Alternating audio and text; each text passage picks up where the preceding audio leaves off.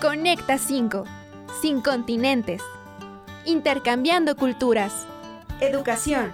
Cultura. Experiencias. Cambios y aventuras inolvidables de los estudiantes y docentes que han vivido el intercambio académico. Conecta con tu país. Conecta con el mundo y comparte tu experiencia que nosotros queremos escucharla. Bienvenidos a Conecta 5.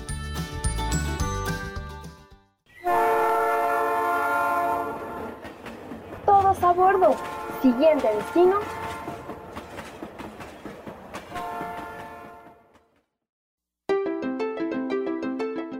Ciudad de México, capital de la República Mexicana. La Ciudad de México es el centro político y económico del país. Su área metropolitana es de las más pobladas en el mundo, y según el Foro Económico Mundial, la Ciudad de México será la octava megaciudad más poblada del mundo para 2030, con más de 20 millones de habitantes. La CDMX es uno de los mejores destinos en el mundo. Tiene una amplia oferta gastronómica y acumula muchos hechos históricos relevantes de nuestro país. De hecho, el centro histórico, mejor conocido como el Zócalo, fue declarado por la UNESCO Patrimonio de la Humanidad.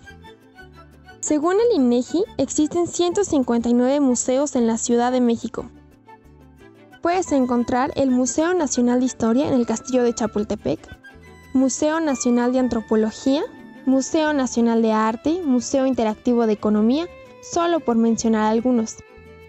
La temática principal de los museos es la historia, seguido por arte y arqueología, y más de la mitad son gratuitos y cuentan con servicio de guía. Entre muchas otras cosas, en la Ciudad de México se encuentra la máxima casa de estudios del país. Y aunque cuenta con más planteles en otros estados de la República, la mayor concentración está en la capital del país. En total ofrece más de 100 carreras universitarias. La Universidad Autónoma de México, la UNAM, en el ranking de universidades del mundo 2020, fue reconocida como la segunda mejor universidad de Latinoamérica, seguida por la Universidad de Buenos Aires, UBA. La UNAM ha desempeñado un papel protagónico en la historia y en la formación de nuestro país. Su actual ciudad universitaria se inauguró en 1953 y además de ser la máxima casa de estudios, también es un lugar que reúne importantes obras de urbanismo paisajismo y bellas artes. En ella se encuentra el Jardín Botánico, el Museo de Arte Contemporáneo y la Sala de Conciertos Nezahualcóyotl. Desde 2007, Ciudad Universitaria fue declarada Patrimonio de la Humanidad por la UNESCO. Amigos de Conecta 5, bienvenidos a este nuevo episodio. El día de hoy nos acompaña un compañero de la licenciatura en Comunicación e Información, que el semestre pasado tuvo la oportunidad de hacer su movilidad académica y me gusta que esté aquí y que nos comparta porque él se fue a la Ciudad de México. Eduardo, bienvenido a este programa. Hola Luisa, muchas gracias y gracias a todos los que nos escuchan. Y sí, efectivamente, el semestre pasado realicé una movilidad académica en la máxima casa de estudios en la UNAM. ¿Y por qué escogiste la Ciudad de México? Normalmente cuando alguien tiene en sus planes realizar la movilidad académica, siempre piensan en irse a otro país. Entonces, ¿tú por qué decidiste que la Ciudad de México era la mejor opción para ti?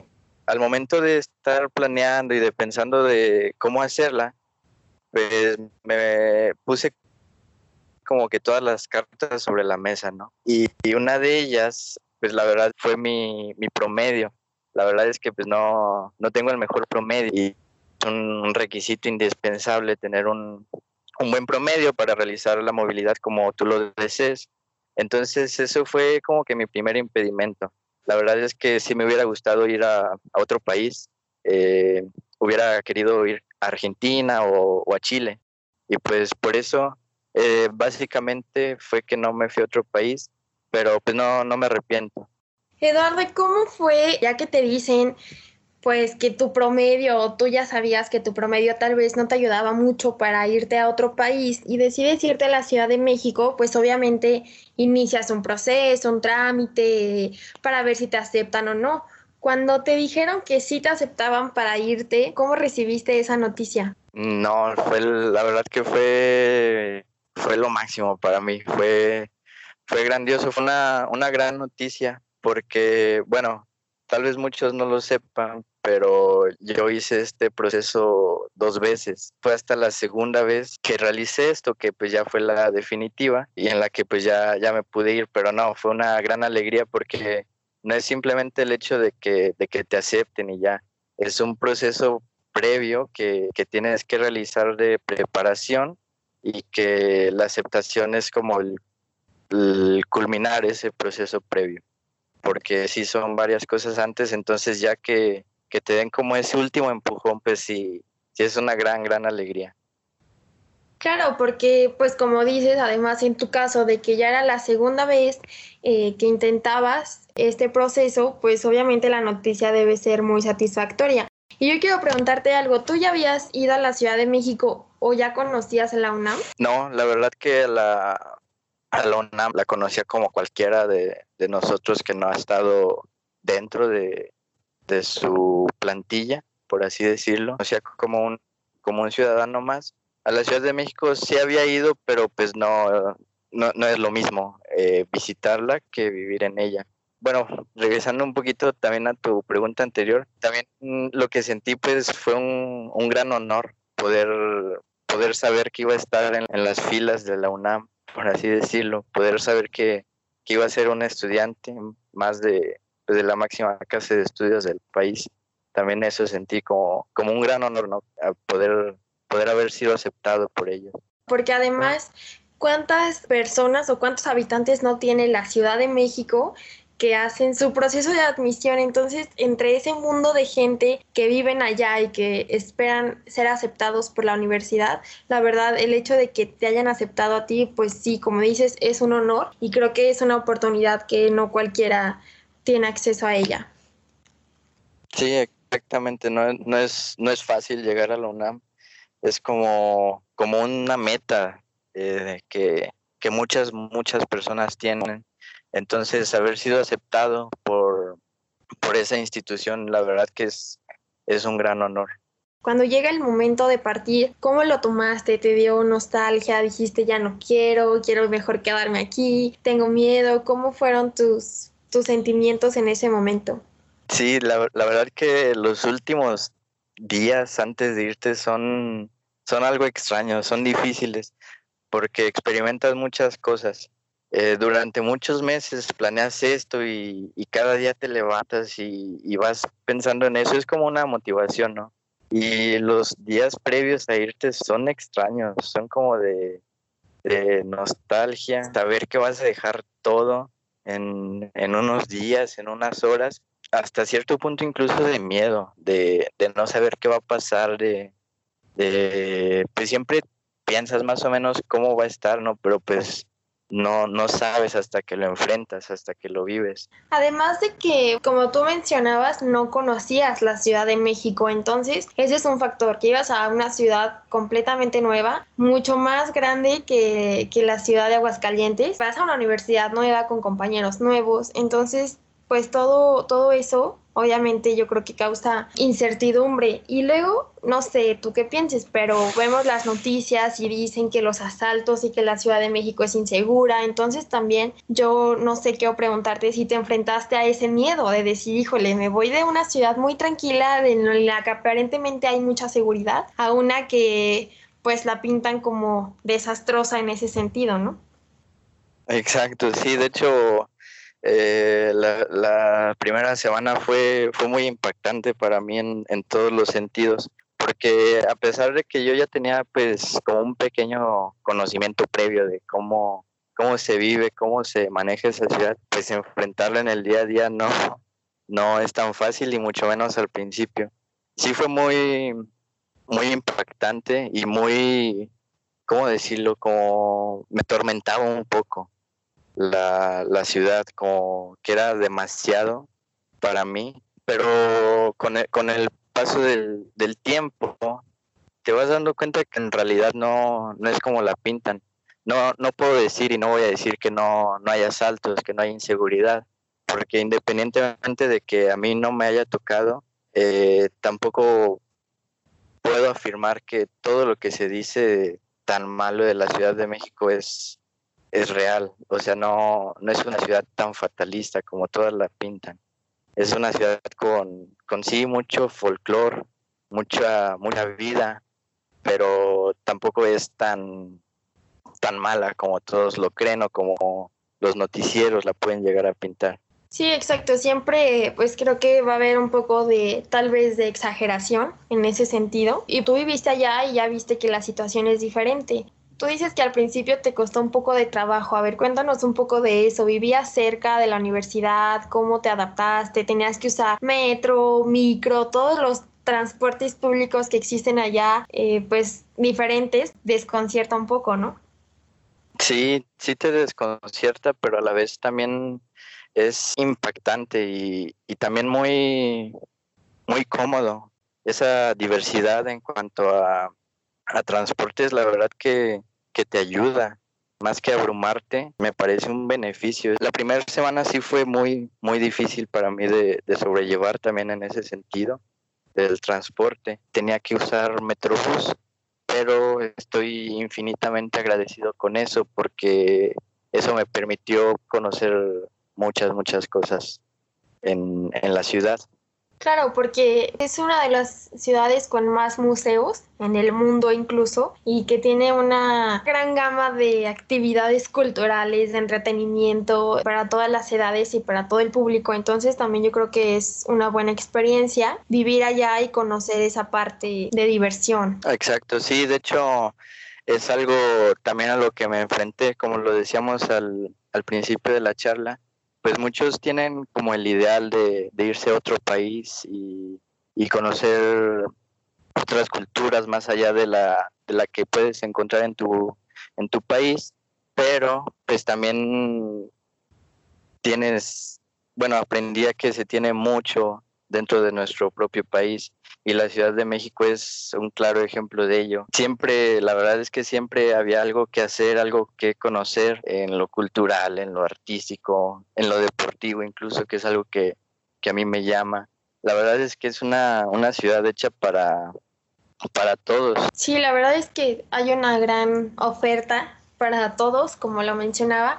Pero eso, bueno, hablando, digamos, como de la parte turística, de del conocer. Pero yo quiero que me cuentes ahora cómo fue tu experiencia en la universidad, qué aprendiste de la UNAM, eh, llenó tus expectativas. Cuéntanos, ¿cómo fue estudiar en la UNAM? Estudiar en la UNAM por naturaleza te abre todos tus sentidos. O sea, la verdad es que es una universidad con una gran, gran apertura en todo lo que quieras desarrollar o, emprender. Yo, yo estudié en la Facultad de Ciencias Políticas y Sociales, es ahí donde, donde se encuentra la, la carrera de comunicación.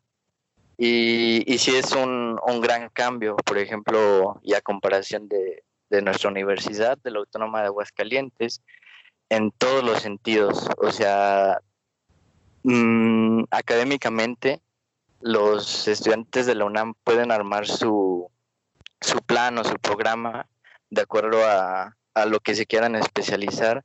Y eso es desde segundo semestre, que tú puedes ir enfocándote en lo que, en lo que tú desees o en lo que tú necesites o en lo que quieras realizar. Es, es en eso en lo que me refiero que la UNAM es una, es una gran apertura porque te abre siempre las posibilidades, te abre siempre las materias que, que desees o que consideres o que necesites. Eh, eso académicamente la UNAM siempre te lo va a dar y, siempre te lo va a acompañar. Uno de los problemas, por así decirlo, que detecto es que también naturalmente la universidad, en específico mi facultad, la Facultad de Ciencias Políticas, tiene problemas sociales. Es como, como un mundo aparte, porque dentro de la facultad también se viven muchos problemas que pudieran problemas que también podemos encontrar en nuestra cotidianeidad. Entonces lo, lo que aprendí y lo que ellos realizan ante esos problemas pues es protestarlo como se hace naturalmente en, también en la Ciudad de México pero ellos lo hacen de, de forma más directa. Y a lo que quiero llegar es que muchas veces pues no, no tuve clases tampoco porque la universidad la, la, cerraban los mismos estudiantes para protestar o exigir lo que, lo que la dirección en este caso de la facultad, no, no les otorgaba u omitía para, para otorgarle a los estudiantes. Entonces eso también fue algo muy, muy impactante porque pues es algo que no, no se vive en Aguascalientes y que yo no había vivido eh, previamente. Entonces también me parece que es parte importante de la, de la formación que, que tienen los estudiantes, que si bien no es meramente académica, sí es más como de, de conciencia, ¿no? Como de enfrentar activamente los problemas que se pueden llegar a, a tener, que puede llegar a tener cualquier estudiante. Y además allá que los los visibilizan, no se quedan callados, no sé, a lo mejor nosotros, por así decirlo, puede que hayamos tenido un problema con un maestro y entonces hablar con el maestro ya es eh, difícil enfrentarnos el grupo ante él, al menos en lo personal y lo que yo he visto, representa un reto. ¿Tú qué piensas de eso? ¿Crees que de las marchas que hicieron o bueno, de las protestas, las veces que tú no fuiste a la universidad, sí tuvo un impacto positivo en lo que los estudiantes pedían? Sí, sí, muchísimo y también un, un impacto positivo en mí, porque de, de repente yo regreso a Aguascalientes y y veo que pasan ciertas situaciones y, me incluyo, la verdad, que los estudiantes no nos organizamos para, para detener algo o para hacer algo, incluso en pro de nosotros mismos. Eh, la verdad que sí, sí me causa conflicto, porque allá, como tú bien lo comentas, todo lo visibilizan, allá se enfrentan directamente al problema y si hay, no sé, por ejemplo, trámites burocráticos, pues no, no les importa, no, no nos importa, porque pues la verdad es que sí me incluyo, fui parte de, de ellos por un tiempo, no puedo decir que no, no nos importó, nos saltamos los trámites burocráticos, nos saltamos cualquier práctica y simplemente si no, si no se le hace caso a las demandas, pues se cierra la universidad.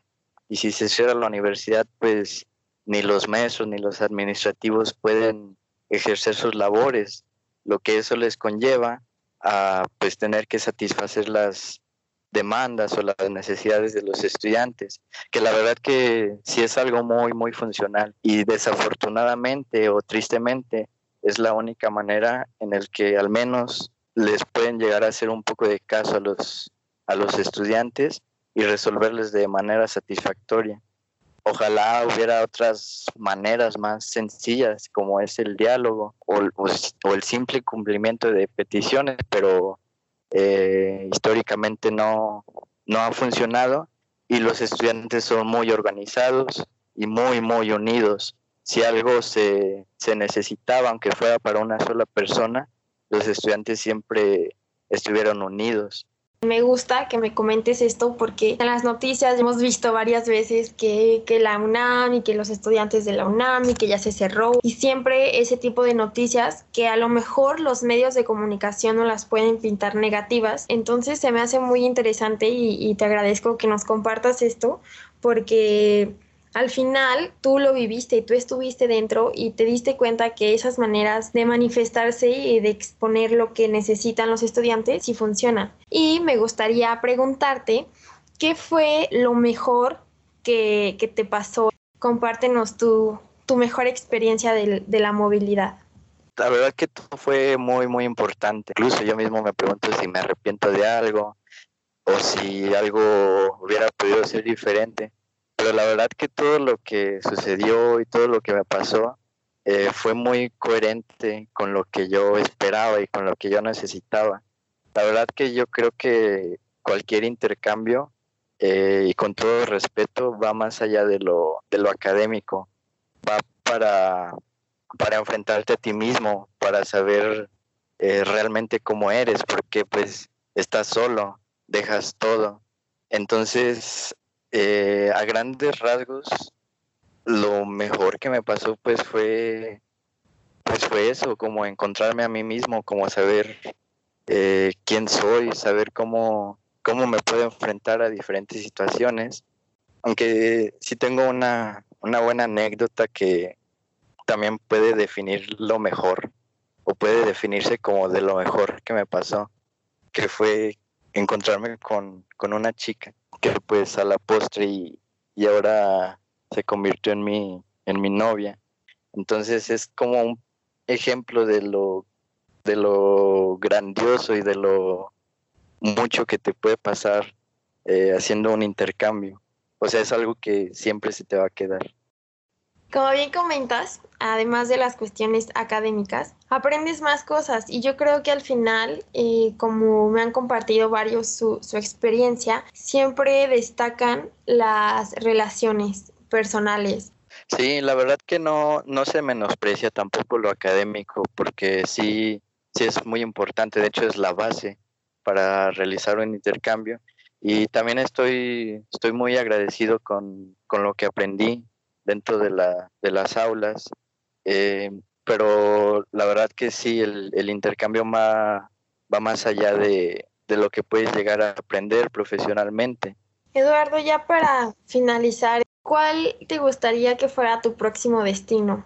De hecho, también algo de lo que viví dentro de la Ciudad de México o de lo que nació o renació en mí fue como el espíritu viajero, ¿no? Como el ampliar mis horizontes y pues también me quedé con la espinita de, salir del país. Entonces, la verdad que ahorita estoy planeando tanto económicamente como logísticamente y espero que se logre un viaje a Cuba, que también es algo que llevo esperando mucho tiempo y pudiera decirse que es como mi, mi próximo destino soñado. Pues deseo que, que lo cumplas, que, que, todas las cosas se den y bueno, cuando regresemos a esta nueva normalidad a la que nos vamos a enfrentar acabando la contingencia, que sigas con tus planes para que sigas conociendo México y todo el mundo.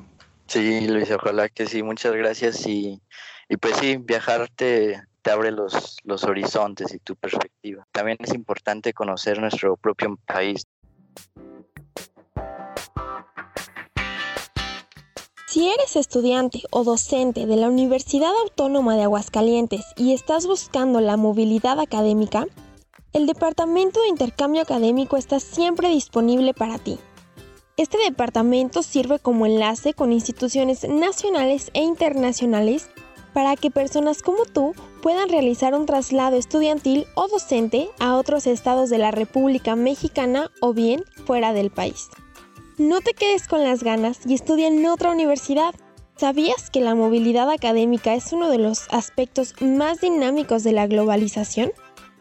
Si esto te interesa, acude al piso 6 de la Torre Académica Administrativa en Ciudad Universitaria o también puedes comunicarte a través de Facebook. Búscalos como Departamento de Intercambio Académico. La Universidad Autónoma de Aguascalientes, en conjunto con el Departamento de Intercambio Académico, te apoya.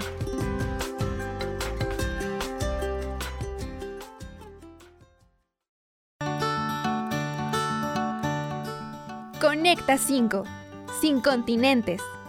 Intercambiando culturas. Educación. Cultura. Experiencias.